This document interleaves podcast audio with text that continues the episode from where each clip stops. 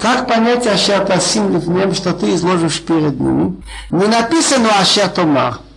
Моше, говорит ему Бог, ты не думаешь, что если ты скажешь два-три раза так, что не наизусть будет знать, ты выполнил свою задачу. Нет. Ашер Тасим, ты должен изложить так, чтобы они поняли глубину и смысл, чтобы они могли всякие неясные случаи сами разобраться. Люди, которые будут знать закон преподавателя, то есть это судить, лифнеем перед ними, можно было слово лифнеем выпустить. Вела мишпатим ашатасим, законы, которые ты изложишь. Лифнеем перед ними, перед судьями еврейскими, которые судят согласно закону Торы. Но нельзя еврею судиться в таких местах, где судят не по Торе. Даже если в данном законе совпадают законы, так если еврей будет судиться в законе Уголи, так он этим самым показывает, что для него не ценно значение закона Бога и закона Торы, и отдает почет тем, которые отходят от этого. Значит, он как бы дает, дает силу законам, скажем, советскому или там какому-то угольскому. Тем более, если евреи выдумают какие-то законы не по Торе будут судиться, то нельзя в этих суды судиться. Дальше. Почему стоит рядом одно за другим? что закон насчет жертвенника, что если делаешь из камней, не руби его железом, и нельзя подниматься, вот это мишпатим. Что оказывается, главный верховный еврейский суд, Санедрин, должен был быть недалеко от жертвенника. В храме была такая комната Лишката Газит. Начинает он с рабов. Тогда был рабовладельческий строй. У всех народов рабы были, говорили, есть орудие немое, мычащие и говорящие. А тут еврейский закон ограничивает это очень сильно. Во-первых, еврей не может быть рабом. То есть он может быть рабом в двух случаях. Или он украл и нечем платить. Он на нашем языке это называлось бы, что принуд работы. А он продается на 6 лет. Продают его суд. Можно его выкупать Теперь, если он все продал из себя, человек, и нечем жить, тогда может податься тоже в рабство. Так максимум 6 лет. כי תקנה עבד עברי שישנים יעבוד ובשביעי יצא לך חפשי חינם. Если купишь раба еврея, 6 лет он работает, а седьмой выходит на свободу бесплатно. Речь идет, его продали за то, что он украл. אם בגפו יבוא בגפו יצא, אם בעל אישה הוא יצא אשתו עמו. Если бегапо он один пришел, он один уходит. Если он обладатель жены, так жена выходит с ними. Как понять, она выходит с ним? А какое имеет отношение к жена к его рабству? Оказывается, новый закон. Купил раба, замуж Так хозяин обязан обеспечить питанием и квартиры, и жену, и детей они не связаны с работой, не должны работать. Теперь условия раба. Написано в другом месте в Хумеш Дворим, китов лоимох, ему хорошо с тобой, то есть он в одинаковых условиях питания и постели. Чтобы ты не спал на пуховой перине, а он, скажем, на соломе. Чтобы ты не пил старое вино, а он молодое вино. Отсюда сказали Хахамим Колаконе, вы покупаешь раба еврея, покупаешь дом. Как понимаешь, покупаешь себе хозяина.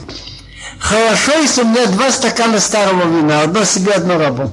Но если у меня один стакан свежее вино, а другой стакан старого, если я выпью свежее, если я выпью старое, ему дам свежее, я не выполнил слова Кетевло и Мох. Так если я хочу быть верующим, как по закону, я должен взять по вино по, послабее, похуже, а ему дать лучше. По половине, если хватит пить. Так надо понимать так, что если он имеет жену, то уже по окончании шести лет выходит жена с ним, хозяин не обязан ее кормить. אם אדומיו ייתן אישה וילדו לבנים, ועונה אותה אישה וילדיה, תהיה לאדוניה והוא יצא מגפו. Если хозяин даст ему жену и родит от него сыновей или дочерей, женщина и дети остаются, будут у хозяина, а он выходит один. О какой жене? Что за случай? Значит, еврей не имеет права жениться на рабыне. Были такие, такой статус. Эвет ктани шифха ктанит. Раб на счету еврея и рабыня. принимали их в том случае, если они соглашались выполнять некоторые митцвот, элементарные, кашрут, шаббат. Они не стали еще евреями, но идолам не служили. Так вообще евреи на них не имеют права жениться. Когда их кто-то выкупит, они свободны делать как хотят, стать евреем или нет. Но вот еврейский раб на тот срок, что он э, это, рабом, и если он имеет жену и детей, так он имел право жениться на рабыне имел право. Но тогда, значит, в Хакнане, ну что? Если, значит, он выходит на свободу, они не выходят на свободу. Дальше. Вимамою маргоевет, оавти это адоният ишти, вет банай лоэци хавши. А если сказать, скажет, раб, люблю хозяина, жену, детей, не хочу выйти на свободу. Э, люблю хозяина, понятно, значит, ему хорошо там жить. А какую жену и детей, если не хочет выходить на свободу, значит, он взял еще вот эту рабыню. Не хочет с ними разлучиться. Она же остается там. Так ну, отсюда видно, что, как правило, рабам жилось неплохо. И это видно потому, что э, я видел описание нападения на евреев Меша Мелах Моав, царь Моав из раскопок. Так он убил несколько тысяч евреев, и там пишет он два, три раба и рабыню. Видно, что их было очень мало. В других государствах полно было рабов. Так Тора что сделала? она слово раба ставила, но содержание выхолостила. Какая разница между рабом и рабочим сейчас? Вот рабочий, он договорился, он отрабатывает 8 часов, и ему платят. Хозяина не интересует, хватает ему на жизнь или нет. И хозяина не интересует, у него один ребенок или десять. Но за работу я столько плачу.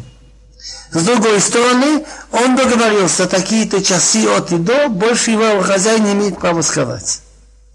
Раб это другое дело.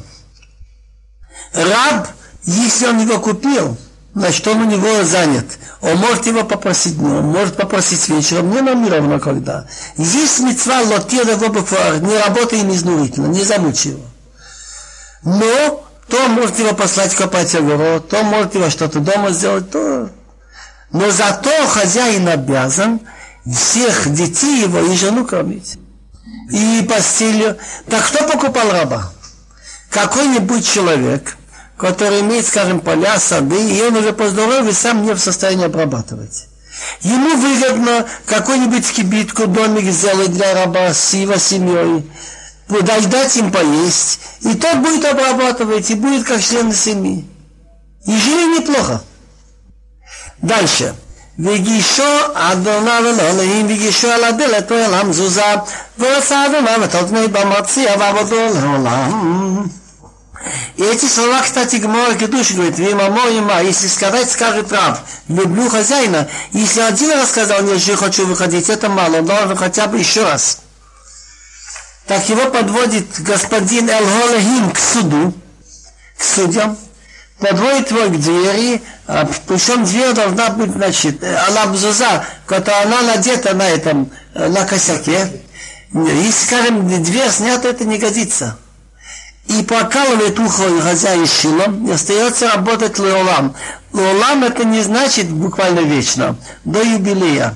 Потому что мы находим, что в юбилейном году каждый возвращается, если он подал поле к своему полю, Ишал, выишал Мишпахта к своей семье. То есть, если он был подан в рабство, жил где-то в другом месте, возвращается назад. Так, Лолам это до юбилея. Когда будет юбилей? Юбилей каждые 50 лет.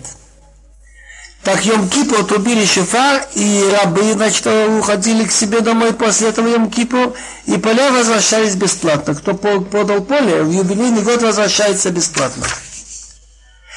Причем тут смысл? что покалывать ухо у двери. Он стал рабом по двум причинам. Он украл. Так говорит Абиханам Безакой. Вот это ухо слышала на горе Сина, лот и гнов не воруй. Ты украл, поколоть надо. Почему двери? У этих дверей мы после того, как были рабами столько лет – резали пасхальную жертву, мазали кровь на двух косяках и наверху. Вспомните Авраам Якова, так он это хочет забыть. Вот это ухо, которое слышал на горе Синай, Килибна и Сойлаудим, евреи это мои рабы. Он хочет иметь на себе хозяина. Если он продает сам себя по нужде, нехорошо. Ищи лучше временную работу, но не подавайся в рабство. Так вот, этот смысл именно правое ухо. А а Теперь опять, без предания ничего мы тут не разберемся. Если человек подаст свою дочку в рабыну, она не выходит, как выходят рабы. Как понять, не выходит, как выходят рабы? Есть мецва дальше, что если человек сознательно, несознательно выбил глаз или зуб рабу, гойскому, так он выходит на свободу. Но именно гойский, для еврейских рабов нет этой привилегии. Он платит за ущерб, как любому человеку на лечение. Так то же самое относится к рабыне, к рабу. Но как может быть еврейская э, женщина рабом? Так оказывается, это может быть только в единственном случае. Если отец ее продал. И только до 12 лет. Выше 12 лет не может быть рабыня. Кому же нужна такая рабыня? Ну, где есть маленькие дети? Надо кто-то, чтобы возился. Девочка 6-7 лет может уже что-то. Так тоже максимальный срок 6 лет. Но она может выйти еще по другим условиям. Мы сейчас увидим. Во-первых, если во всех народов считалось очень унизительным жениться на рабыне, то по еврейскому закону, допустим, что он подал в рабство, девочка 11 лет, скоро 12, хозяин хочет о ней жениться, или его сын, подходит по возрасту, нравится мне. Тогда это мецва. Одна из 613 мецвод, что если он хочет на ней жениться, это считается как мецва. Он или сын. Вторая вещь, что любой родной или отец, Бог помог ему, почему он подал ее в рабство? Не, нечем жить, умирает с голода. Пусть она там пока хоть поест, возится так он может прийти, слушай, мне Бог помог, у меня деньги есть, подал, на тебе деньги, нам вычтем за то, что наработал, давай назад. И не имеет там права задержать. А если никто не выкупил и на ней не женился ни хозяин, ни сын, тогда, когда наступает 12 лет, она выходит бесплатно. Читаем посук хет. Им ראה בעיני אדוניה אשר לא ידע והרדה להמלכי לא משול למרחב ובגדובה. Если она не понравилась, значит, плохая в глазах господина, что он ло. Тут написано ло салафом, а читаем ло с вами. Ло, на него была мецва и яда. Он мог ее, значит, взять себе в жену. Значит, он, если он хотел жениться на ней или сын, так это не только не возбраняется – то, что она была когда-то рабыня. Наоборот, это считается как мецва. Если она ему не нравится, а она, он ей не нравится, допустим, ну не подходит. Тогда есть мецва вегевда, пусть он ее выкупит. Что значит он ее выкупит? Что он не имеет права препятствовать. Пришел родной какой-то на тебе деньги, он ее должен отдать назад. И должен вычесть за то время, что она работала. Следующая мецва. Нельзя подавать рабыню другому. Ни тот, кто купил, на этот срок, что она у него, не отец уже. Это? Лиам Бахичежома народа не имеет там власть подать ее, объявить его, так как он уже перед ним совершил измену. Значит, ни хозяин, ни отец. Вим ливно яденек мишпата банот ясела. Если он сыну ее назначен, значит, быть ее женой, так как положено и всем дочкам, всем еврейским женщинам, он должен с них делать. То есть, э, обязанности мужа одежду, питание и как мужа женой, там все это. Так это одинаково и для той, и тем более для рабыни еще больше Тора наблюдает за ее правами. Им ахерат и как лоши раксу, того натала игра. Допустим, человек женился на рабыне или его сын и берет еще жену. Так можно взять, тогда можно было взять две жены. При условии, чтобы не уменьшить щира, что питание, одежда и время, что и положено, чтобы не было уменьшено не ущемлены ее права. Шейла ло ясе лав яца хинам ин касефт. А если вот из этих трех он не сделает, и какой из трех? Что он ее, на ней не женился, ни он, ни сын, и никто ее не выкупил, так? Тогда она выходит бесплатно, без денег, когда наступает время ее совершеннолетия, что по еврейскому преданию в 12 лет. Маке Ишвамейт Мот Юмат. Кто убьет человека на смерть, должен быть умертвлен. Значит, Тора говорит, что не надо жалеть убийц. Наоборот, страна становится грешной и подлой, если смотрит это смягчительно на убийцы. Убийца сознательно, вот скажем, террористы эти, чем быстрее убить их, будет больше митцва и будет свободнее в стране жизни. Ваше лоца давар именно ядова самтила хамаком, ашаяну шомам.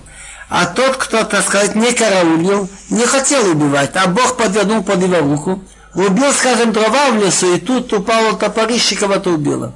Так я тебе сделаю место, куда он убежит. Так это были места. Между прочим, в пустыне, там, где левиты жили, а здесь у Верацисраил так три города на одной стороне Ярдын, три города на другой. Хеврон, кстати, из этих городов. וכי יזיד איש על רילוגו והמאמין מזבחי תיקחנו למות.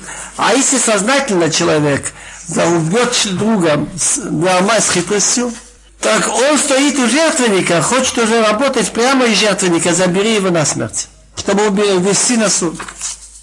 Вот эти слова вахиязит, что такое вахиязит? Мезит это сознательно, он хотел убить. Но не дай Бог. Врач делал операцию. Или дал лекарство, не то. Он хотел его вылечить. Но не дай Бог получилось наоборот. Что-нибудь такое. Отец бил сына, он не думал, и получилось так, что он его убил. Учитель ученика. Так если он это Шогей хотел так стукнуть, повернулось так. Так им смертной казни нет.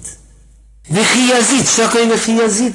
Это зависит от того, надо, если, если, если он совсем не виноват, ну, например, как Тора говорит, он с ним был в другом в лесу, и что-то он рубил, и топорище слетело, допустим. Но если он все-таки раз был убит человек через себя, что-то на тебя есть, и твой грех искупится тем, что ты будешь в изгнании, галут, должен быть в том городе до того, как умрет Коэн Гадол. А, если он живет долго, так всю жизнь там. И не выходит ни на какие вещи. Даже все евреи нуждаются в нем. Он хороший главнокомандующий. Он дает показания по вопросам жизненно важным. Нельзя его оттуда вызывать. Коли Исраил цехим. Умер, там похоронить, нельзя его оттуда вытащить. Шам-то имитато, шам-то курато. Другой вопрос. Если он промежуточный, нельзя сказать, что он не виноват – он должен был предупредить. Допустим, он работал в мастерской, и летели какие-то стружки куски, и он не написал объявление не, не открывать дверь. И человек открыл дверь. И человек открыл дверь и был убит. Так он не является шогек стопроцентный, но все-таки не мезит тоже. Так грех на него очень большой, как убийца. Не искупится тем, что он пойдет в города Галут, и он не идет туда. Убить его мы тоже не имеем права. Остается все в руках Бога.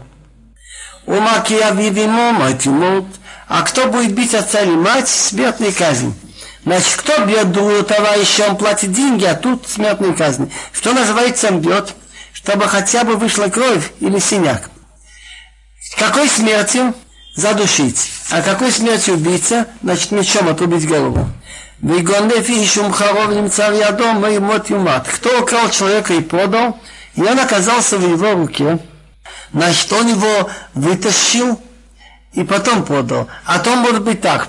Он привел покупателя к нему домой, к этому, которого он хочет украсть, и как-то связали, тот взял. Так он еще не был в его владении этого вора.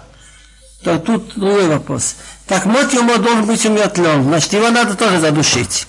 Ум калила бивимо мот юмат, а кто проклинает отца и мать, тоже смертная казнь. Но хуже. Самый тяжелый смерть скилла, кто проклинает отца или мать. Так слово хуже дело. Кто бьет самой легкой смерть? Есть в, в, в Талмуде дополнительные условия, что он проклинал именем Бога. Вехиевура ношим викаиша троебевену веегов лоямут внатал мешкав. Теперь речь идет об увечье, не смерть.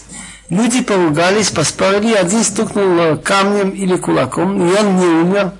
Но он лежит, значит. Пал он должен лежать в постели.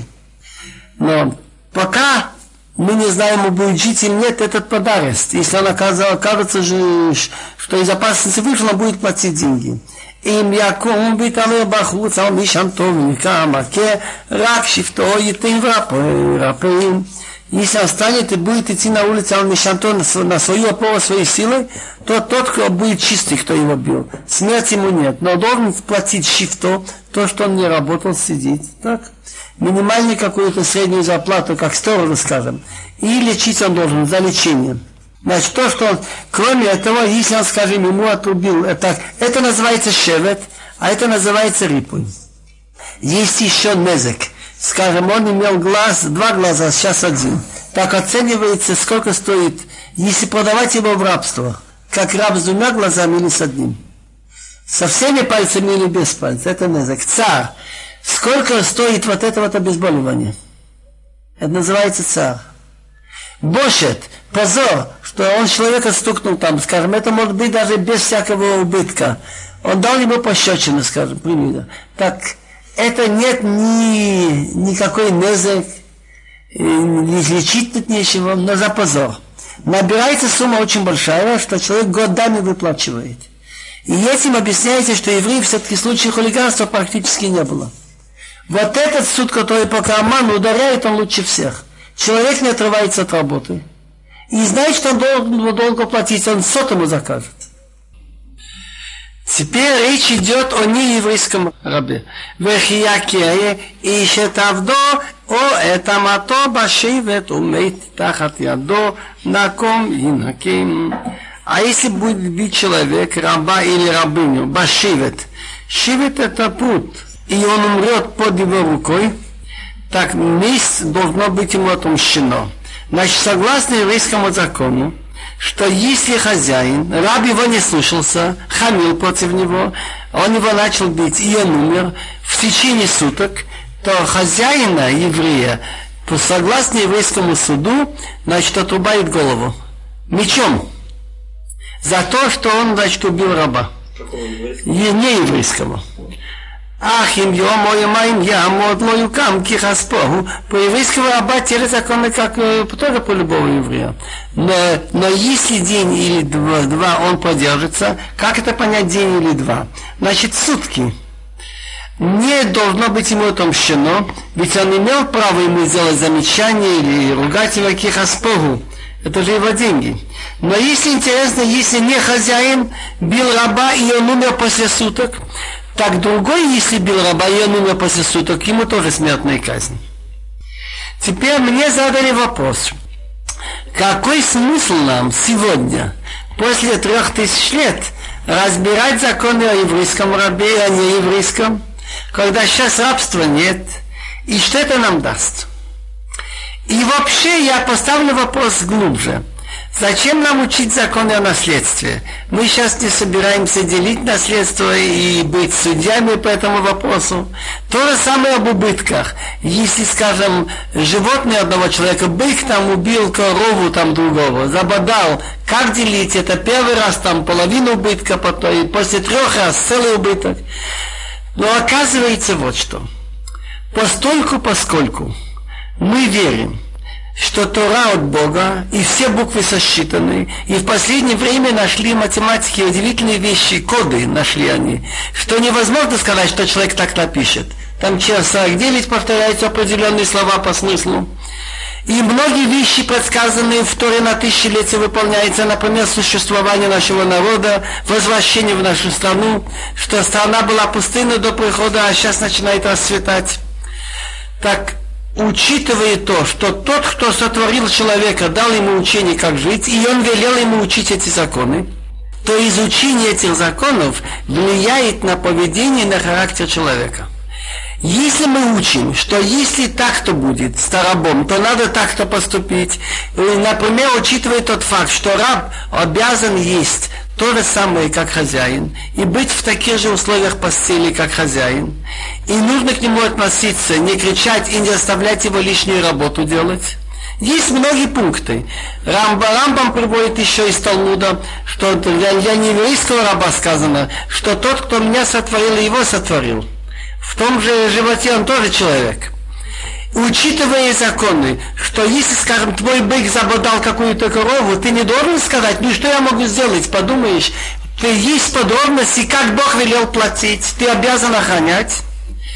Так изучая эти законы, это повлияет много на улучшение характера человека. И это проверено, что тот, кто действительно верит, что это от Бога, и старается учить законы, которые сейчас не имеют места, это его очень много поднимает на духовном отношении. И то же самое законы, которые мы не можем сейчас выполнять. Насчет храма, насчет жертв, насчет чистоты, нечистоты. Когда мы изучаем, как строить храм, как он строился, и кто, кому можно войти, куда нельзя войти, этим самым мы как бы делаем это дело, если не можем руками, но мысленно мы это делаем. Мы готовы к этому. Другими словами, есть в Талмуде такое, такое выражение – что, например, для всего есть противоядие, например, для огня есть, против огня есть вода. А что есть против яйцерара, желание к плохому? То Талмуд говорит, единственное против него изучение Торы. Барати яйцерара, барати Тора лотвалин. Тора в какой-то мере поможет человеку удержаться и исправиться. Пошли дальше. וכי נצו אנשים ונקפו אישה רב ויצאו ילדיה ולא יהיה אסון אנוש ינש כאשר ישית עליו בעל האישה ונתם בפלילים ואם אסון יהיה ונתתו נפש תחת נפש А если поругаются два человека, они толкнут беременную женщину, значит, один хотел толкнуть другого, и случайно пошла беременная женщина, он по нее не думал, и ее толкнул, да и отцела, да и дети не вышли, преждевременные роды, но не будет несчастья, она стала жива. Наказатель должен быть наказан, как, как потребует от него муж э, жены, женщины этой, и даст по решению суда. Значит, суд оценивает, сколько ему за это дело уплатить. Вимасон, а если будет несчастье, то есть если она умрет от этого, так когда душа за душу. Нельзя понимать душа за душу, что кого-то убивают. Но это имеется в виду, что он платит определенный выкуп, что он заслужил в какой-то мере перед Богом метабидище мою смертную казнь, но он выкупает себя тем, что он платит наследникам. Айн тахат айн, шин тахат шин, яд тахат яд, тахат рагел. То же самое будет, если, скажем, человеку выбил глаз или зуб, глаз за глаз, зуб за зуб, рука вместо руки, нога вместо ноги, квия тахат квия, ожог вместо ожога, пеца тахат поца, пеца это открытая рана, хабура а тахат хабура, синяк вместо синяка. Согласно преданию, у никогда у евреев не было такого случая, как думают некоторые, не было такой дикости, чтобы если выбил один глаз, чтобы ему выбили глаз. Согласно закону и преданию, со времени Мошерабыну все время так судили, что если он выбил ему глаз или зуб, то оценивается, и оплатит он по пяти статьям. Незек, убыток, что человек стал меньше в цене. Ну как это оценить? Какой дурак скажет, дай мне деньги за глаз, выколи глаз. Оценивается раб, допустим, стоит как лошадь. Допустим, так оцениваете, сколько стоит раб с двумя глазами такого возраста и с одним глазом. С одной рукой или с двумя руками. С одной ногой или двумя ногами. Вот эта разница называется незык.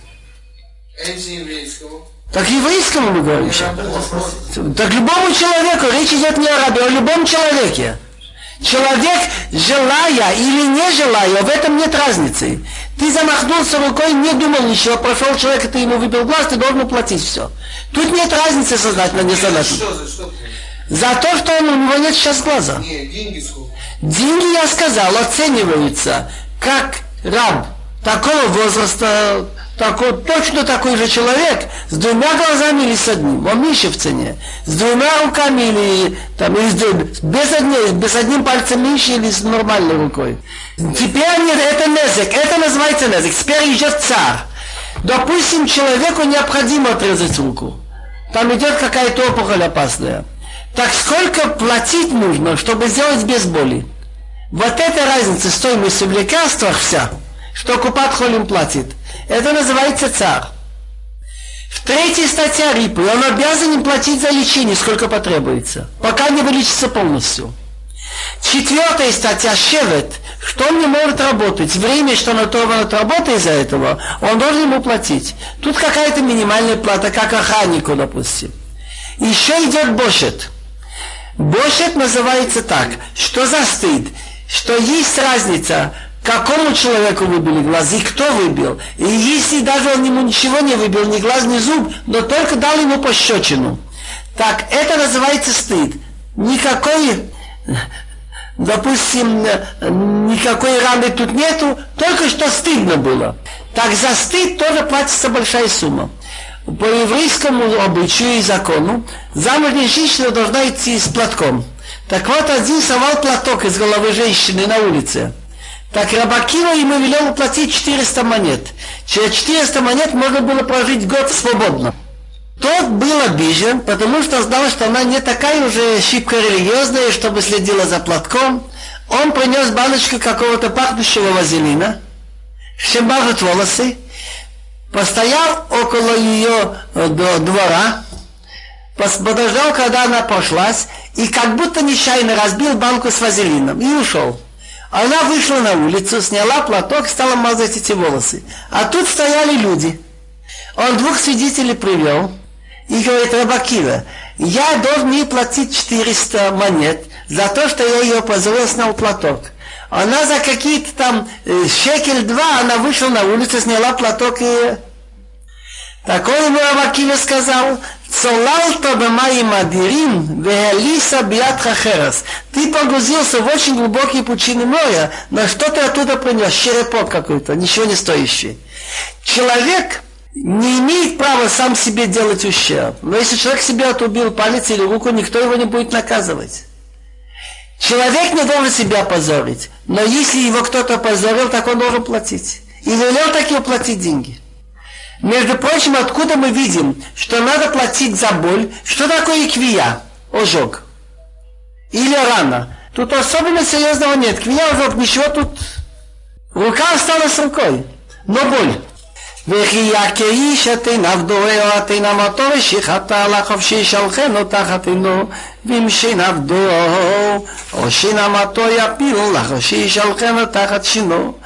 Это все было насчет человека, еврея, вольный или раб, а если он своему рабу, не еврею, выбьет глаз, так если выбьет человек глаз раба или глаз рабыни или испортит, он обязан его на свободу отпустить вместо глаза, а если зуб раба или зуб рабыни, он, значит, это вышибет, на свободу он должен отпустить вместо зуба.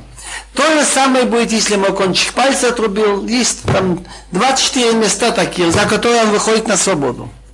Теперь речь идет об убытке, который сделал не человек, а его скотина. Ты имеешь животное, ты должен отвечать за то, что она будет делать. וכי ייגח שור את איש או את אישה ומת, סקול יסקל השור, ולא יאכיל את בשרו ולשור נקי. а если забодает бык мужчину или женщину насмерть, так камнями должен быть заброшен, заброшен бык, и не должно быть съедено его мясо. Раз написано, что его убивает, так ясно, что оно уже нельзя его есть. Но даже его не успели убить. Его зарезал шохет по закону. Мясо нельзя есть. А хозяин быка чист. В каком смысле, значит, он чист? Так можно сказать так, что раз это случилось первый раз, он еще ничего не знал, он еще перед Богом не настолько виноват. Но если это несколько раз случилось, так он перед Богом не чист. Он заслужил смерть, но от рук Бога, не от рук людей. И он должен платить выкуп. За умершего должен платить наследникам. Если еще объяснили у Балашонаки чист, он от него никакой пользы не может иметь. Раз этот животное убило человека, его надо, значит, камнями забросать, и нельзя ни шкуру, ничем пользоваться. ויהים שעון הגחו מתמול שלשום ויועד בבעליו לא ישמרנו ואמית איש או אישה השו יסכל וגם בעליו יומת עם כופר יושת עליו ונתן פדיון נפשו ככל אשר יושת עליו А если он бык подливый, это вчерашнего дня и позавчерашнего, значит, три раза, и было предупреждено хозяина, и он его не охранил, я умертвил мужчину и женщину, бык должен быть запосан камнями, и также хозяин подлежит смерти, юма должен быть умертвлен. Но, если выкуп будет назначен на него, Пусть он отдаст за выкуп своей души, сколько будет на него назначено. Тут слова очень странные. Он должен быть умертвлен. Если выкуп будет, пусть платит. Так любой человек, если тебе скажет, или тебя убить, или плати выкуп, отдаст выкуп. Другими словами, он перед Богом заслужил смерть. Раз ты знал, что твое животное убило человека, и ты недостаточно хранил его, но не от рук людей, так ты себя этим самым, что платишь деньги наследникам, за сколько платить? Опять-таки, как тогда оценивали, допустим, есть спор Рабишмол и Рабакива.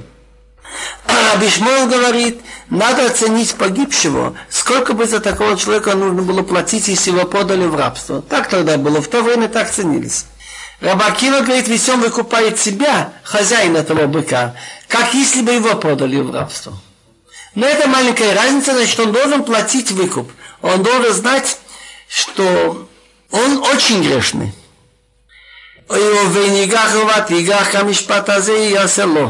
Это безразлично взрослого или мальчика он будет бодать, или девочку, закон такой же будет с ним. אם מאהבת פיגח השור או אמה כסף שלושים שקלים ייתן לאדונה והשור יסכל. А если раба, значит, забодает бык или рабыню, так денег 30 шкалим должен дать как хозяину его, а бык должен быть убит с камнями. Значит так, тут если он убил раба не еврея, так кроме того, что быка надо убить, так еще хозяин потерял же рабочую силу. Так он должен возместить хозяину 30 шкалим. Тут нет разницы. Он был полноценный работник, этот не полноценный, одинаково для всех. Сейчас мы говорили об ответственности за свое животное. Теперь мы говорим, что ты не имеешь права в общественных местах делать такие вещи, которые могут привести к всяким неприятностям. Например, яму на улице выбросить. Это не обязательно яму. Выбросить стекло на улицу. Выбросить такие вещи, что человек, значит, соскользнет и упадет. וכי יפתח איש בו, כי יחיה איש בו ולא יכסנו, ונפל שם השור או חמור, ולבו ישלם כסף, ישיב לבעליו, והמת יהיה לו. Была где-то яма на улице закрытая, а если откроет человек яму, значит тот, кто оставил яму открытой, платит за все убытки. Или если выроет он яму, но не закроет, и туда упадет вол или осел – хозяин ямы должен уплатить, деньги должен вернуть хозяину, а мертвый, значит, вот этот мертвая туша будет у него. Значит, если у кого погиб осел, допустим, или бык, так тушу он берет, оценивает, сколько она стоит, продать ее, скажем, на сиденье собакам. И до, то разница между стоимостью живого и мертвого он ему добавляет. וכי יגוף שור איש השור היום ומתו מכרו את השור החי וחצו את כספו וגם את המת יחצו.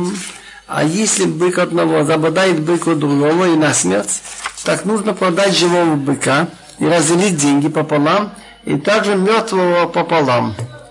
Как это понять? Он берет очень простой случай, что стоимость и быка, и того, кто сделал убыток, и тот, кто убит, одинаково. Допустим, оба стоят по 200.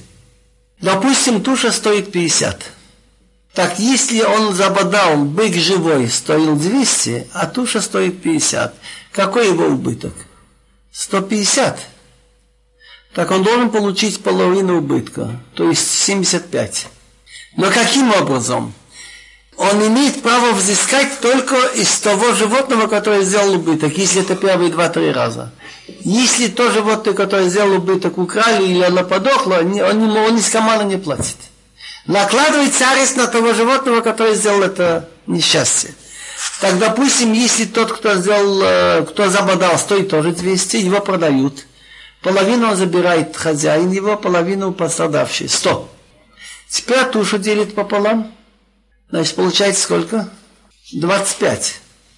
125. А живой стоил сколько?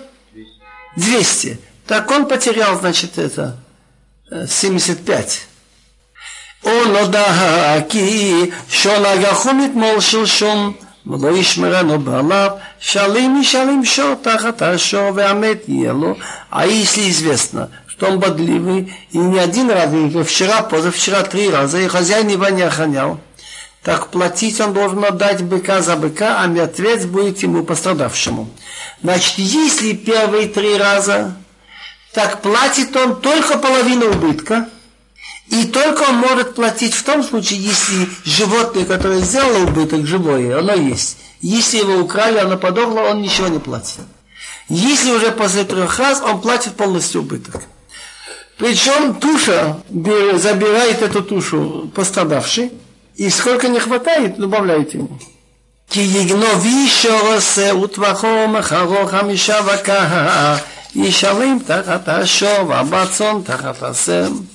Если человек украдет вола или овцу, зарежет или продаст, так пять быков за место одного, значит, он платит быка. А четыре овцы вместо одной.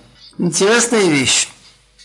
Раби Ехан Безаки говорит, что Бог жалеет все-таки людей. Вола жулик не таскал на плече, так он платит пять раз больше. Овцу он часто тащит на себя, так он трудился бедно, ему скидку, платит только четыре. Он Арабмейр говорит, смотри, кому гдула кохашел млаха, какую великую силу имеет работа. Вола, если он украл, так он бык, так он его оторвал от работы, он мог пахать. Плати пятикратно. אם במחתרת, אם הוציא הגנב הוא קו המתן לו דמים.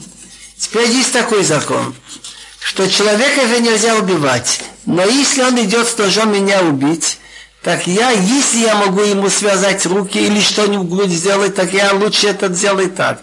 Но если нет выхода, то лучше его убить, чем он меня убьет. Хаболе Харгеха, кто идет тебя убить, ты не жди, чтобы он тебя убил. Ашкива говорит, ты опереди его, убей его. Так обыкновенный жулик, он идет воровать только.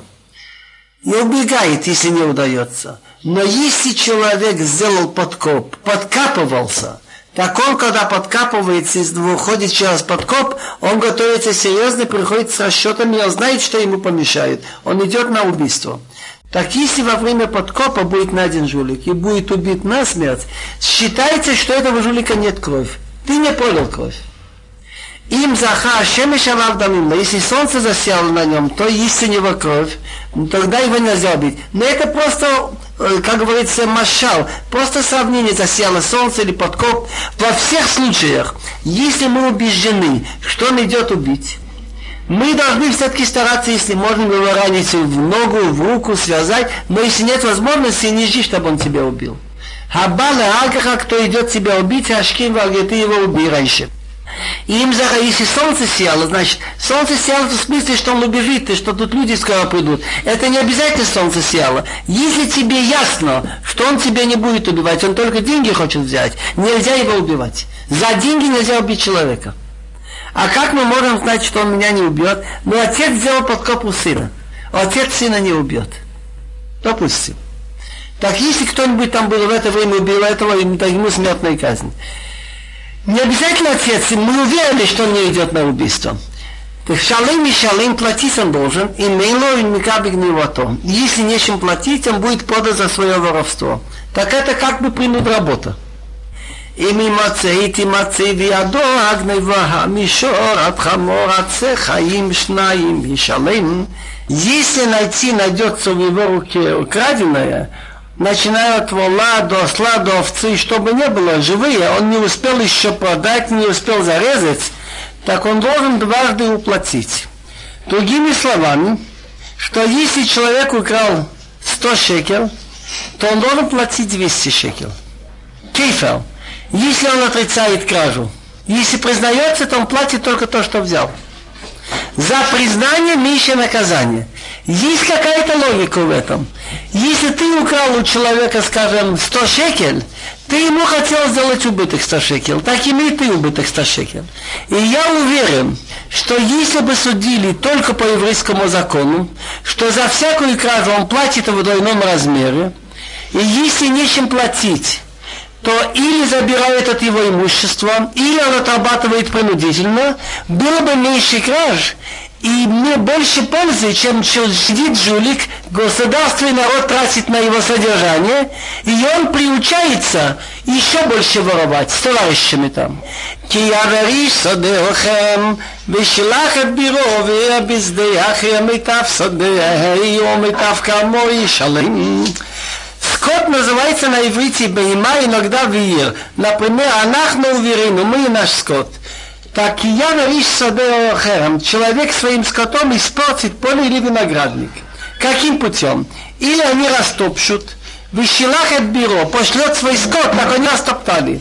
Или они покушают, увея, они накормятся, скот везде ахея в чужом поле. Так мытав сады, мытав камой и шалым. Он должен платить лучшим из своего поля, из своего виноградника. Как это понять? Что он обязан деньги отдать. То, что они съели или растоптали. Шен и регел, зубами или ногами. Но у него, если нет денег, так у каждого еврея был участок земли, поле или виноградник. Так когда забирают у него за убытки, что он наделал, или его скотина, так забирает самые лучшие из его поля и самые лучшие из его виноградника. Другими словами, надо уплатить 5000 калим. Можно взять, у него земля есть обычная, похуже и получше. Так можно взять за 5000 кусок простой земли, побольше, или маленький кусочек хороший Так по закону надо забрать самую лучшую. כי תצא איש ומצא קוצים ונחל גודיש הוא הקומה הוא הסוד שלם ישלם המעביר את הבירה Теперь идет закон, что если человек неосторожно, или даже он был осторожен, но получилось так, что вышел огонь, и как раз огонь дошел колючки, венехал гадиш, и было съедено, сгорело, гадиш называется, сложили эти, ну, от урожая сложили снопы.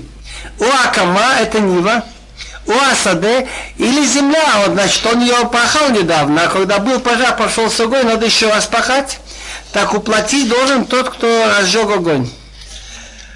Другими словами, ты разжигал огонь, обязан следить и отвечаешь за то, что она пошла дальше. כי יתהן איש על רעהו כסף אוכלים לשמיע וגונב בבית האיש, אם ימצא הגנה וישלם שנויים. Теперь идут законы, если человек охраняет чужой предмет. Тут есть четыре вида охраны. Шомехинам, я ему дал мой какой-нибудь склад, чтобы он хранил, и я ему ничего не плачу. Это называется шомехинам. По закону Торы, если он охранял как положено, и у него украли или попало, он не платит. Но что? Можно от него потребовать клятву, что он не пользовался этим предметом, что у него нет, он не знает где, тогда он не платит. Это вот эта глава, что если человек даст другу с, деньги или вещи на хранение, выгунав и украдено из его дома – так ими Мациагана Виси найдется тот, кто украл и шалым шноем, он платит дважды, как положено жулику. Им ло и Мациагана никра балабайт алалахим, им ло шалах йодовым лехатраим. Если не найдется, кто украл, так идет хозяин к суду, и что он должен требовать от него, какую клятву он дает, что он не наложил на руку на работу другого. Это надо так понимать. Если я, скажем, оставил у него скатерть на хранение, она у него лежала, и была кража, ее тоже украли. Он не оплатит за нее. Но если, допустим, она у него лежала, пришли к нему гости, но эта скатерть моя, что я положил у него, была красивая, он хотел просто похвалиться, положил ее на стол, воспользовался ей. Так если он воспользовался моим предметом без спроса хоть один раз – и потом ее украли, он платит.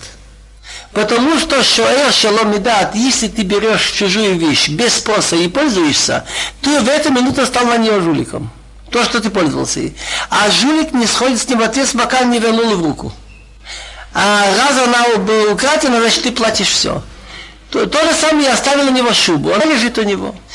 Если украли, он не отвечает. Но если как-то был дождь, он хотел выйти на двор, на минутку накинул, пользовался без моего спроса, так если украли, он ее платит. Так тот, который шамер хинам, значит, он охранит вещь бесплатно, должен дать клятву, что он этим предметом не пользовался. Если окажется, что он дал клятву лживую, что этот предмет, что он говорит, что украли, оказывается у него, так он платит в двойном размере, как жулик. על כל דבר פשע, על שור, על חמור, על שיא, על שלמה, על כל עבודה, אשר יאמר כי הוא זה, עדו עליהם יבוא דבר שניהם, אשר ישיון עליהם ישלם שניים וראו. На всякие преступления, на, насчет вола, насчет осла, насчет овцы, на одежду, всякую попавшую вещь, что он скажет, что вот оно, ты говоришь, что тебя украли, а вот есть факты, что оно у тебя, до суда дойдет дело обоих, кого обвинит суд, он платит в двойном размере другу. Значит, если нашелся настоящий жилик, он платит в двойном размере. Если сам охранник, кому я дал на украл, он платит двойной размер. Если он дал клятву, лже клятву. Если он не поклялся, а потом ее нашли, не успел клясться, он только дает предмет. Кончили этим шомер хинам, что если у него украли, но он хранил как положено, так он за это не платит. Теперь идет второй случай, шомер сахар. Я плачу деньги за хранение. Он платит, если у него украли или попало. Ведь я ему дал деньги, пастух, например, попала овца, плати. Ты получаешь деньги за это. Но если было насилие, лев напал, бандиты, тогда он не платит. כי יתאם איש על רעי וחמור אשר עשה בכל בימה לשמור ומת או נשבע או נשבע אין רואה если даст один другому вола или ов, осла или вола или овцу, всякую скотину на хранение. Обычно такие вещи, как животные, платят деньги, когда дают. Такие вещи, как деньги или, или вещь, не дают деньги за ханье. На ханье. И ног подохло, или сломало, сломало ногу, или взято в плен, напали бандиты, никто не видел. Шуат адыного и ты ебешнем им лошалах я добрым лехат раев, лакабалав, а лоишалым. Клятва перед Богом должна быть между обоими. Отсюда видно, что клятва, грех клятвы ложится на обоих. Что если получилась клятва, несет ответственность и тот, кто напрасно дает клятву, и тот, через которого кто требует ее. Не наложил ли он руку на то, что другой работал, трудился над этим, и забирает хозяин, выходит клятву, и он не платит. Значит, если он получает деньги за хранение, ибо в случае, что называется онес, он не виноват совсем, сломала ногу, взяли в плен, подохла тогда он не платит. Но дает клятву, что он тут не виноват, что не пользовался этим предметом. Но если крадено, он платит. Вимганов и ему и шалим ливалав. А если красть будет у него украдено, он платит хозяину.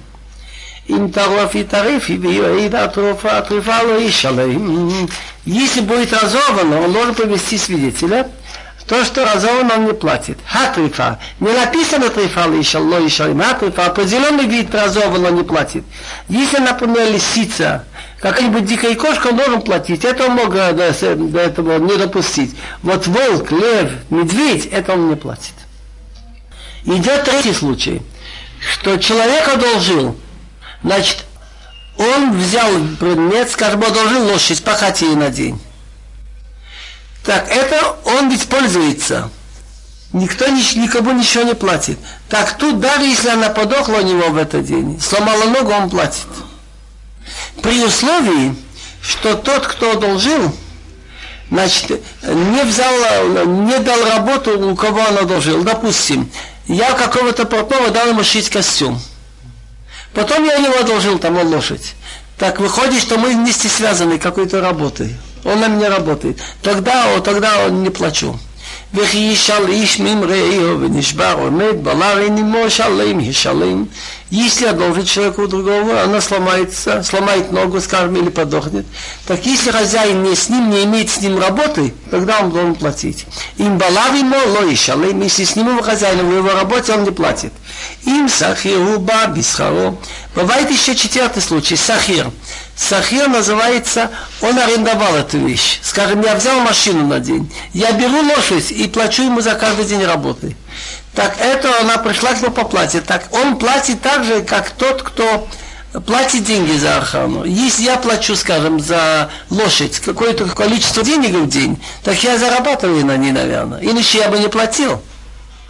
Так считается, что я охранник, который получает деньги за ее хранение. И если ее украли, я должен платить. Переходим насчет наколов и насилования. Есть два случая. Значит, изнасиловал или уговорил. וכיפתה איש פתולה שלא אורסה ושוכב עממה הוא ימרנו לו לאישה. А если человеку говорит, девушку, которая не обручена и будет с ней, значит, лежать, так Маго и Марена Лола Иша рекомендует, если они хотят, чтобы они поженились быстрее. Так Маго это от слова мор. Он должен ей написать то, что называется ксуба. Мор это определенное количество денег, что он должен дать быть и жену его. И маин маина виалетит. Ло кесев и школ кмо аптулот. Речь идет обычно обыкновенно о молодом возрасте, около 12. Так если отец не захочет дать ее ему, скажем, они не сошлись, что они не решили пожениться, тогда он должен платить штраф, кесов и школ, кемо аптулот. Как положено, значит, тому, кто изнасиловал девушку, там написано 50 денег, 50 монет. Это 50 монет большая сумма. Это примерно, я думаю, что это как старинные русские 25 рублей. Хамишим косов. Или 25, или 50 рублей, что-то вот так. Можно было прожить примерно год. Мехашифон от хае. Насчет колдовства есть закон, что колдунью не оставляем живых. Но это безразлично, колдун или колдун, потому что написано смертная казнь за колдовство. Кол шахивим бимам, от юмат. Вся, кто будет жить со скотиной, должен быть умертвлен. И за колдовство, и за сожительство со скотом смертная казнь самая строгая скилла. Зовех лалаим я харам ты лавиной левадо. Кто будет приносить жертву всяким богам, должен быть умертвлен. Всякие жертвы только единого одному Богу. Вегелотоне велот илхацену כי גרים הייתם במצרים. Гия называется пришелец. Пришельца не обижай словами и не притесняй, потому что вы сами были пришельцами в стране Египта. Так, Гея называется человек, который не здешний. Скажем, он принял еврейство, или не отсюда, он приехал из другого города. Кулалманавиатом, лотанум, никакой вдовы и сироты не обижай, не, не мучи. Конечно, нельзя притеснять не, а тот, кто не пришелец, можно что ли обижать и притеснять. А кто не вдова и кто не сирота, можно мучить что ли? Но Тора говорит, как обычно бывает. То же самое написано не вари козленка в молоке матери. Имеется в виду любое мясо в молоке, но это не принято. Принято было именно только от козленка в молоке матери. И так было принято у тех, кто это ели. אם אני תענה אותו, כי ימצאו, כי צעק אליי, שמוע אשמע צעק אותו. Бог угрожает, если ты его будешь мучить, ну смотри, как я с тобой расправился. Но ибо если он кричать ко мне будет, я услышать, услышу его крик, сироты или вдовы. וחרתי ורקתי אתכם בחרב, והיו נשיכם אלמנות ובניכם יתומים. Так воспламенится мой гнев, и я вас убью мечом и будут ваши жены вдовы, и ваши дети сироты. Но еще страшная вещь. Бывает так, что знаю точно, что человек убит, и его уже нет, тогда жена может выйти замуж, и дети могут занимать его поля, его дома. Но бывает еще страшнее, что неизвестно, жив он или нет. И проходят годы, и жена не может выйти замуж, и дети не могут ничего делать с его имуществом. Теперь идет мецва, что надо одалживать деньги что тот, кто имеет возможность, так мецва одолживать. Им кесев талвет ами, это не мах, лот я локе ноше, лот симун алав, нешех. Если деньги будешь одолживать моему народу, моему бедняку, который с тобой, не будь у него к ноше. Ноше называется тот, кто требует. Не накладывай на него процент. Так тут несколько мецвод. Одна мецва, что если есть деньги, быть. Так как быть? Пришел ко мне не еврей и еврей. Одолжить обоим, у меня не хватит денег. Если будешь одалживать деньги, раньше одолжи моему народу. Так это понятная вещь, но вот что. У нееврея он мне предлагает процент платить, а еврею я обязан одолжить без процента.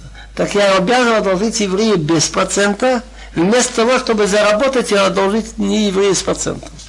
Почему написано бедняку? Пришли два еврея, оба нуждаются, один бедный, а другой богатый. Богатому тоже бывают нужны деньги. И не хватает на обоих, так он должен бедному. Пришли два бедняка. один из другого города, один из моего города. На обоих не хватает. В первую очередь имах, тот, кто около тебя. Так лучше, чтобы каждый знал, где кто больше нуждается.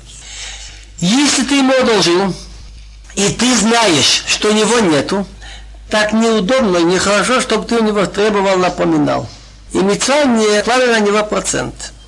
Им хавол табол салмат риехал, от биашемеш ло. Если ты возьмешь в залог одежду друга, до захода солнца ты ему должен возвращать. Как понять, возьмешь в залог? Человек одолжил деньги, пришел срок, ему не отдают, он боится, что пропадет, он идет в суд. Он сам не имеет права выйти. Суд посылает человека, и он выносит то, что у него есть лишнее. Так если есть что-то у него лишнее, у него несколько, скажем, одеял, несколько одежд, он может взять. Но представьте, что у него одно пальто и одна подушка. Так, если ты взял в залог пальто, ты должен ему возвращать утром и до конца дня, что было у него. Вечером он ложится спать, посылает, посылается опять представители суда, забирает у него пальто до утра. И так каждую ночь. Если ты взял в залог подушку, скажем, или одеяло, так ты утром приходишь и забираешь, вечером должен приносить. Так спрашиваете, какой толк? Надо есть все-таки это дело. Кому-нибудь надо есть, и он быстрее отдаст долг. И еще интересно, а для вдовы нельзя это делать, потому что увидит, что в вдове ходят люди, начнутся разговоры. Ки их сутола вода, и симлато леоро, баме ишка вея, ки цак элай, вешомати хануноним. Почему ты должен возвращать целый день? Ки их сутола вода. Это его Суто это верхняя одежда одна, симлатолоро, это то, что у него к селу, скажем, рубашка. В чем он будет лежать, если ты забрал одеяло? А и будет, если он ко мне будет кричать, так я услышу, потому что я милостивый. Теперь идет мецва, что нельзя проклинать судью, и тем более Бога. Бывает так. А любого человека тоже нельзя проклинать. Но на судью бывает человек обижен. Он скажет, ой, какой, какой он дурак, как он неправильно осудил. За него я потерял там 100 тысяч. Он не разобрался, он неправильно решил. Так бывает у людей. Они недовольны, если суд выносит решение не в его пользу. Так есть мецва. Элохим лосекалил вноси вам холота.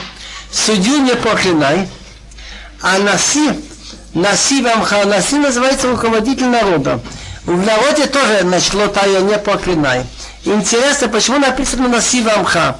Если этот царь еврейский ведет себя, как положено еврею, Виамхо, Осемасе Амхо ведет себя, как еврей должен вести. Но если руководитель ведет себя не как еврей должен вести, тогда не грех, если его кто-то поклял. Выноси Виамхо того. Скажем, такие, как был Ахав или Раван Бенават. Дальше идет мецва, что когда у нас поспевает урожай, мы должны отдавать то, что нужно. В первую очередь мы должны отделить первинки, бикурим, из семи видов, что славится Эрцисраил, пшеница, ячмень, виноград, инжир, гранат, оливки, финики. Так нужно взять что-то из первых поспевших фруктов, принести в храм, отдать куаним. Это называется бикурим. После этого 2%, 2% отдают на Куаним. Это называется трума. После этого 10% отдается Леви. И еще кроме этого есть другие 10%. Или в первом и втором году после шмиты, что ты будешь есть желаем сам Масершини, и в четвертом и в пятом году шмиты, а третий и шестой год вместо этого дается бедным, массир в любом месте. Так есть мецва, нельзя менять порядок. Раньше трума, потом массир, а раньше всего бикурим. Так если кто-то отдаст раньше трума, а потом бикурим, он нарушит эту мецву. Малиятха вадимаха. Малиятха, значит, то, что когда наполняется урожай, ты должен отделить. Это бикурим. Ведимаха и трума, лотахир. Не запаздывай, не меняй порядок. Бхо титанли. Первенца от твоих детей отдавай мне. Как понять первенца детей отдавай мне? Что когда родился первый мальчик, первый сын, кто открыл живот, значит, если девочка родилась первой, то уже нет понятия про. Но если мальчик первый родился, надо прийти к Коэну, потом к Аарону, и сказать, что моя жена еврейка родила, значит, первенца, и вот я тебе хочу отдать пять монет. В памяти того, что Бог убил первенцев египтян, а первенцы евреев остались живы. Кентасело шохало ценехо, шиват ямим, ее мимо, майом ашминит, итноли. Есть еще мецва, что нельзя приносить жертву раньше восьмого дня. Так ты будешь поступать с шорота, бык, цунеха, это у меня овцы, козы, семь дней будет с мамой, на восьмой день отдашь его мне. Значит, не раньше восьмого дня. Раньше восьмого дня нельзя принести жертву. Дальше идет мецва, и основное здесь все устные предания. Что есть такое понятие, трифа, что это все галаха Моше Синай. В Гморе целый океан там есть. Масса преданий, что есть такие изменения внутренних органов, что если скотину оставили бы жить, она умрет в течение 12 месяцев. Я видел отзывы многих ученых, которые удивляются, лет 50 тому назад удивлялись, что сейчас наука только подошла к некоторым выводам, а тысячи лет до этого, ну как минимум две тысячи лет тому назад, там записано полторы тысячи. Но это ужасно уже. Идет от Мошерабына от Бога более 3200 лет. Так они многие вещи, изменения внутренних органов сказали, вот это трифа, а это нет. Конкретный пример. Есть, например, в мозгу там две оболочки, подырявлена там оболочка трифа. Есть там в почках, что кажется, можно жить с, одной почкой. Например, насчет печени, что если осталось примерно как пол яйца в начале печени, в конце это еще кашер. И есть масса-масса вещей в виде трефа. Так это Бог велел своему народу, чтобы он стал более возвышенным, более святым, не есть эти вещи. Для всего человечества он это не запретил. ואנשי קודש תהיו לי, ובשר בשדה תרופה, טריפה לא תאכילו, להכיר אף תשליכון אותו. Вы должны быть святые люди, вы должны быть шелили. И мясо в поле разорванное не ешьте, собаки бросайте его. Тут несколько замечаний. Хахамим говорят, если вы будете Бианши Кодыш. Кодыш называется человек святой. Он не все, что попало, берет и в руки есть. Не все делает, что хочется. Бианши Кодыш. Если вы святые люди, не будете есть трефа и, и, и, и не зарезанная скотина по закону, то или вы будете мои. Но если вы себе так не будете вести, так вы уже не мои. То хас вы можете попасть в руки других властителей. Мясо в поле разорвано не ешьте. Так одно из видов трефа что волк, скажем, или медведь всадил, всадил когти. Но это не обязательно в поле трефа, это речь идет, бывает так. Но это не только, есть масса изменений внутренних Собаки бросайте. Что значит собаки бросайте? Ты имеешь право пользоваться этим. Почему написано в таком виде собаки, собаки бросайте? Нельзя быть неблагодарным. Собака помогает хранить скот. Это одно. Во-вторых, Собаки, когда поднимают шум ночью, они любят шуметь. А вот в Египте евреи целую ночь складывали вещи, собаки все молчали. Лояхатские лошаны. Так нельзя быть, значит, неблагодарным, надо и да, случилось цифра, бросай собаки. Но мы можем сказать, что те собаки, которые были в Египте, уже их сейчас нету. Но это все равно, эти собаки имеют схутовод. Заслуги их предков. Лотиса Шеймашов. על תושת חיים רשע להיות עת Хамас. Насчет этого написано очень много книг, самая главная книга Хафицхаим, что нельзя говорить сплетни и принимать сплетни. Лот и Саши Машов, не принимай ложный слух, пустой слух. Тебе наговаривает на кого-то, не надо принимать это за чистую монету. Вообще, начинай тебе рассказывать то, то сделал, другое сделал, лучше не прислушивайся. Нельзя служить лошонара. Другое дело, что можно еще что сказать. Вот я, допустим, судья. Пришел один и хочет мне рассказать, у меня есть суд с другим-то, и начинает рассказывать. Так я, если я выслушаю одного из двух без присутствия другого, Я нарушил лот и Саши нашел, где служит бесполезный, пустой бесполезный слух. Потому что, когда говорит другой, совсем оказывается по-другому. Нельзя слушать, и если судья выслушал кого-то заочно, без другого, он имеет права потом быть судьей. Другая мысль, свидетелем не может быть человек, который способен делать нарушение закона, а балавера. Если, скажем, мясо кошерное, дешевое, как трефа, он ест кошерное. Если кошерное трудно найти или очень дорого платить, он берет трефа. Такой человек за какие-то ваши деньги может сказать неправду тоже. Сто процентов вещи надо еще много помолиться, что он всегда говорил правду. Так человек, который нарушает слова Бога, скажем, может себе позволить есть трефа или в субботу или что, так он не может быть по еврейскому закону свидетелем. И если два свидетеля, один знает, что тот, который с ним, по закону он не годен как свидетель. Он не должен идти с ним вместе пойти быть свидетелем. Он должен сказать, что тот, этот, который тоже будет вылазить, чтобы вы знали, что он такой. לא תישא שם השוב, не понимай ложный слух, על то шатиатха им рашалиот эйт хамас. Не подавай руку с Раша. Раша называется человек несправедливый, нехороший, быть свидетелем на грабеж. לא תהיה אחרי רבים לרעות, ולא תענה על ריב לנטות, אחרי רבים להטות. так постой пшат, не подавай руку с Раша быть свидетелем на грабеж, постой перевод, что если тебе попросят дать показания, в то время, что ты не присутствовал, ни на что не соглашайся. Это один пшат. Но еще другой смысл, а то, что я тхаим раша, не будь свидетелем, значит. Но ты я харабим лараот, лотанел риф. Как понять, что это Рабим Вот простой смысл такой. Нельзя сказать, я не могу быть все, все так делают, я тоже. Если дело плохое, нельзя быть со мной именно плохое. Но это понятная вещь. Вопрос вот о чем идет. Что если речь идет о жизни человека, это для судей сказано. И, допустим, 23 человека судили. 12 говорят, ему положена смертная казнь. 11 говорят, нет. Так из-за одного человека, что был перевес, это нельзя. На смерть нельзя перевес одним перевесом на один. Обязательно хотя бы два или три. Это называется нотьях и рабим лераот.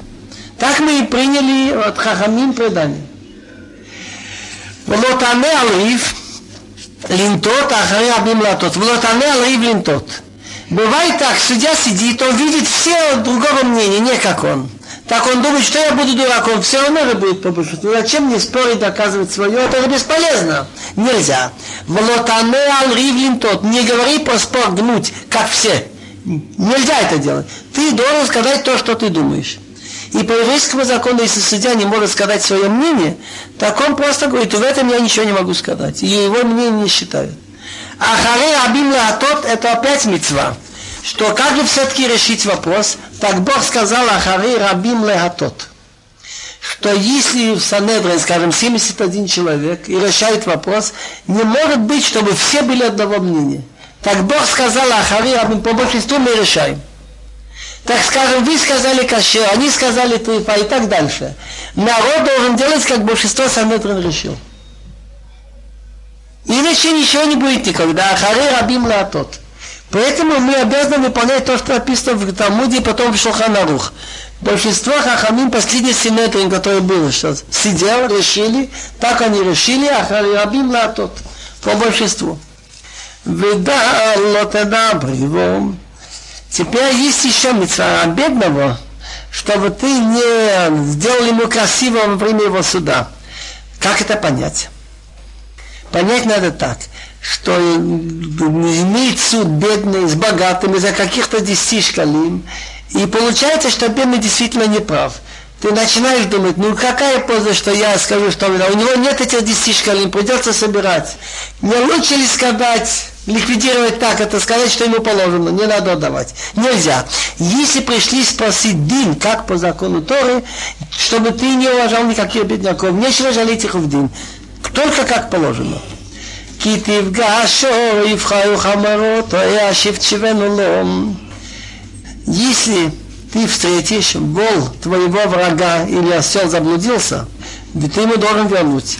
Враг называется, что он еврей, и с тобой поругался тебе, что-то сделал нехорошее, но из-за этого, если ты видишь, заблудился и вол и осел, ты должен все-таки это Дальше идет мецва, что ты, если ты увидишь, идет человек со скотиной, и она падает со своей ношей, так надо помогать. Надо разгружать. כי תראה איך עמו שמח הערובית תחת מסעו וחדלתו מעזוב לו, עזוב תעזוב עמו. Если видишь, осол твоего врага лежит под своей ножей, так неужели ты перестанешь ему помогать? Азова помогать. Азов помогать, чтобы ты ему помогал. Интересная вещь. Азов иногда оставлять. Так Таргум говорит, оставь то, что у тебя в сердце, и помогай ему разгружать. мишпат эдюнха бриво. Не изгибай, не искривляй закон твоего бедняка в его споре. Непонятно. То у нас был закон «Вдол лота добрыми», чтобы ты бедняка не украшивал, не старался его оправдать. А тут закон, чтобы не искривлять закон бедняка. Так это интересная мецва, что имеет спор подлец с очень большим порядочным человеком, честным. Так нельзя рассуждать так. Этот негодяй, подлец, а этот очень хороший человек. Пусть даже в данном случае он не прав, нехорошо его обвинить. Лота те, чтобы ты не изгибал, не искривлял закон, Мединхо, он бедный в добрых делах, добрыми делами он бедный. Но нельзя из этого его закон изменить. Суди как правильно. И бывали случаи, что очень большие люди проигрывали перед самыми простыми людьми. По еврейскому закону. מדבר שקר תרחק ונקי וצדיק אל טהרו כי לא אצדיק רשם от лжи быть подальше, и чистого и справедливого не обвиняй, не убивай, потому что я не оправдаю Раша. Непонятны эти слова. Так, на основании Талмуда это будет понятно. По закону Талмуда, Гмора Санедрин, сидели 23 раввина и решали вопрос о жизни или смерти. Решили, ему положена смертная казнь. Его уже ведут на смерть. Стоял один на лошади, я около него ехал, и с флагами, и, и тот, который, значит, идет на смерть, имеет право по пути в любое время сказать. Я вспомнил какую-то подробность, на основании которого я прав. И его везут обратно даже 4-5 раз. Почему?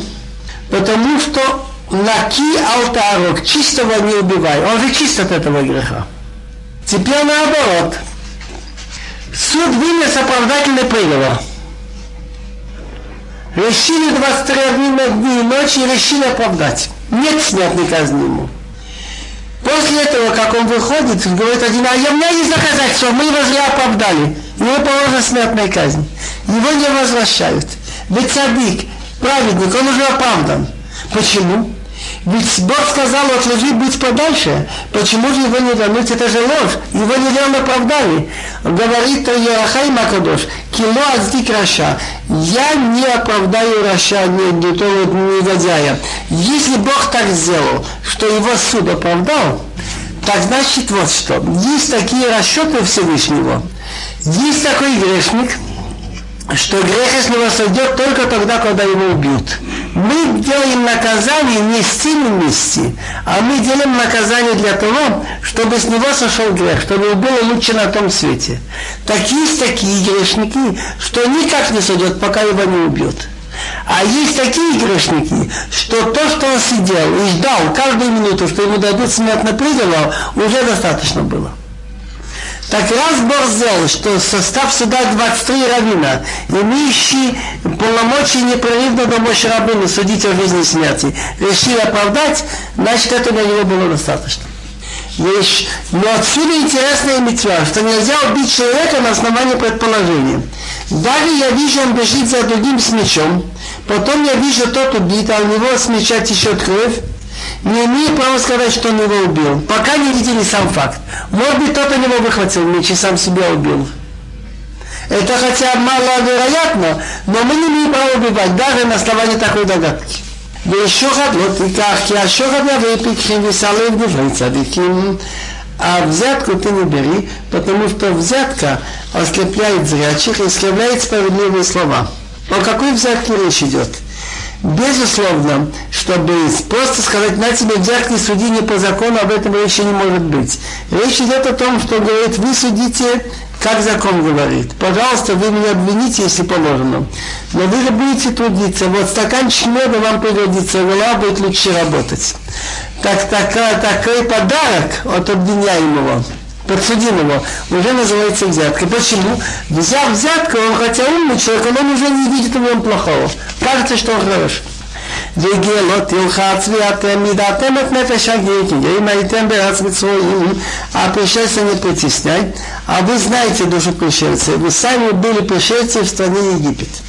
Теперь есть мецва, что седьмой год земля израильская должна отдыхать как суббота для всех работ, погадать, что Бог сотворил мир, так седьмой год в Израиле нужно, чтобы земля не отдыхала, показать, что эту землю Бог нам дал, что она его. וששנים תזרע ארצך ובוספת את תבואתה, а шесть дней засевай свою землю и собирай урожай. והשביעי ההיא תשנתנה ותשתהה.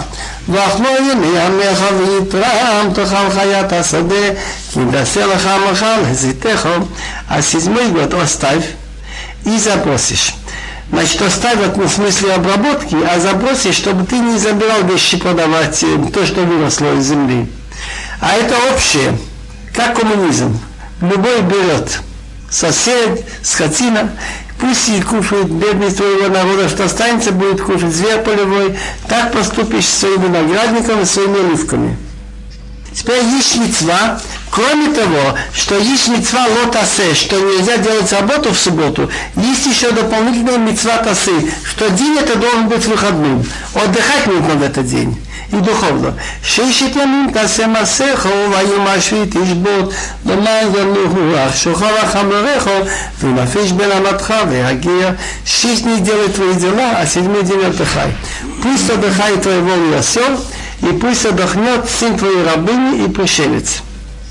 Значит, чтобы, значит, я не имею права, чтобы мои рабы или рабыни работали для меня, и не имею права, скажем, той, который остался в Израиле, заставлять его работать в субботу.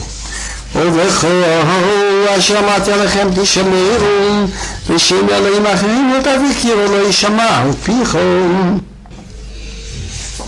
и все, что я вам сказал, что вы соблюдали, а имя богов, что другие называют богами, не вспоминайте, чтобы через тебя не было услышано на твоих устах.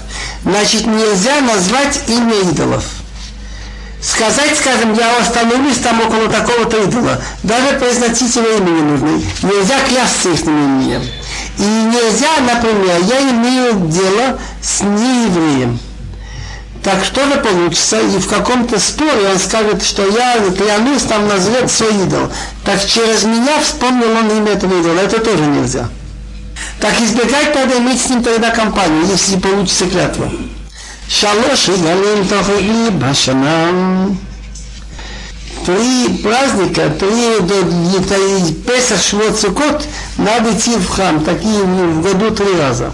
את חג המצות, תשמור שבעת ימים תאכל מצות כאשר ציוויתיך, במאוד חידש אביב כי בו יצאת ממצרים לראות פנייך יקם. Праздник мацот соблюдай, семидневку кушай мацот, как я тебе велел, что было к моменту праздника весны, ибо в нем ты вышел из Египта. И еще мецва, что когда приходишь в храм, надо понести какую-то минимальную жертву, чтобы мое лицо не было видно пустым. Тут есть у меня предположение. я вот эти слова «кащаться или тихо, как я тебе велел», я нигде не нашел объяснения. И я думаю так. Что дают им эти слова «семь дней кушаем отцу, как я тебе велел»? Зачем слова «как я тебе велел»? Сказано ли раньше? Я думаю так, что Бог велел нам считать по луне. С другой стороны, он сказал, чтобы Песах всегда был весной. Но как это сделать? Мы же не можем это... Надо как-то это знать. Все народы запутывались в этом отношении, сравнивать чтобы были и по солнцу, и по луне. Так есть у нас устные предания, что от одного новолуния до другого 29 дней, 12 часов и до 793 1080 доли часа. И другое предание, Сода и Бур, что за 19 оборотов Земля Солнце Луна прокрутится 235 раз вокруг Земли. Так на основании этого, если в течение 19 лет 235 мы разделим на 19, мы получим 90